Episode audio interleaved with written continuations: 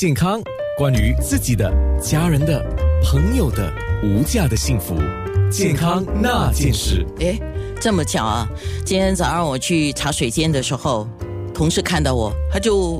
又跟我谈起的是减肥的事情，他说：“你有吃药吗？”我说：“没有，我没有吃药，药不可以乱吃哦。”最近看到新闻报道，不管是中文媒体或者是英文媒体哦，都有说一个本地女子，她是到网络上去购买一个减肥药，她发现了几个症状，就是她口渴、体虚、难以呼吸，然后跟着呢，她有一个呼吸困难、心跳加快、恶心，甚至是眼花这些症状。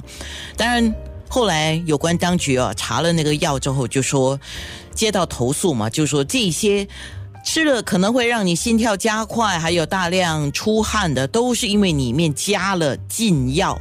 我也上网去看了一下，其实这些药啊，以前是有用来做体重管理的，可是就是后来发现到它有副作用，而且是对人体很不好的副作用，于是呢就成了一个禁药。那今天我特别请韦俊行医生，他是来自韦进寻。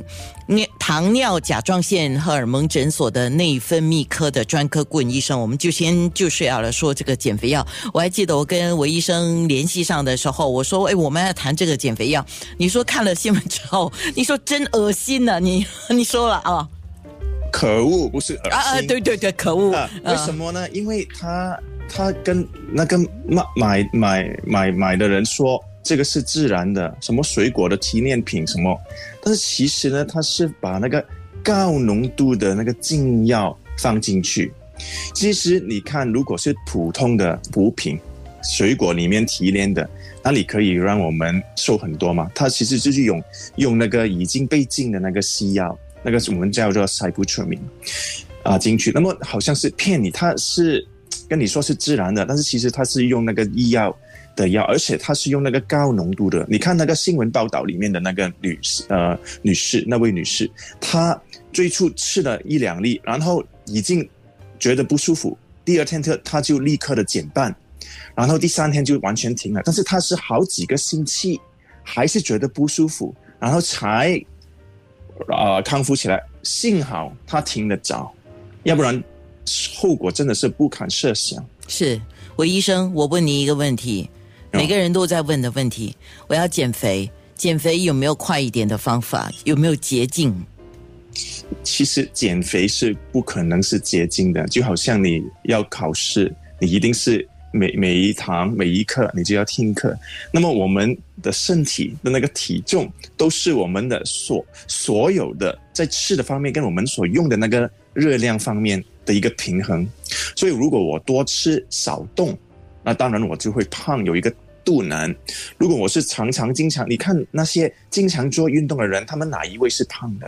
就算他们最初的时候是胖，过了好几个月，他们也是变得很苗条。但是你问他，如果你立刻就不再做手术了，那么恢复到以前的那个呃生活，那你可能他们就变还是这样苗条。所以我们其实好像，但是我们有时候看到那个广告，那就给你只是说。哦，吃药前跟吃药后，或者他做那个呃身体那个呃体体呃吃呃或者呃做运动或者做什么他的疗程，但是他你不知道他们是过了几个月还是多久。我知道有些艺人也是有时候会帮助啊这些商家做哦做一个疗程，他就哦从胖然后变成瘦了，但是其实你。有我我有跟一位我不要讲他是哪一位，那么他也是说他自己本身也是会吃少，然后多运动，又在做什么疗程，所以他才瘦。所以有时候我就觉得啊，我们要小心，不是不是不是说哦，看到有一个艺人他瘦了，他用了这个疗程，可能他背后他有做很多，你也不知道，所以我们要很小心。其实哈。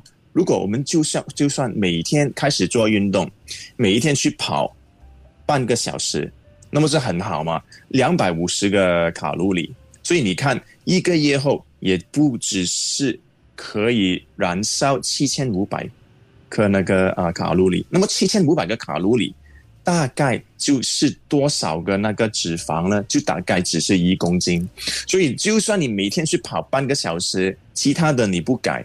那么过了一个后，还只是可以瘦一公斤而已，那个肥肉加连那个水分，怎么可能是一到两公斤？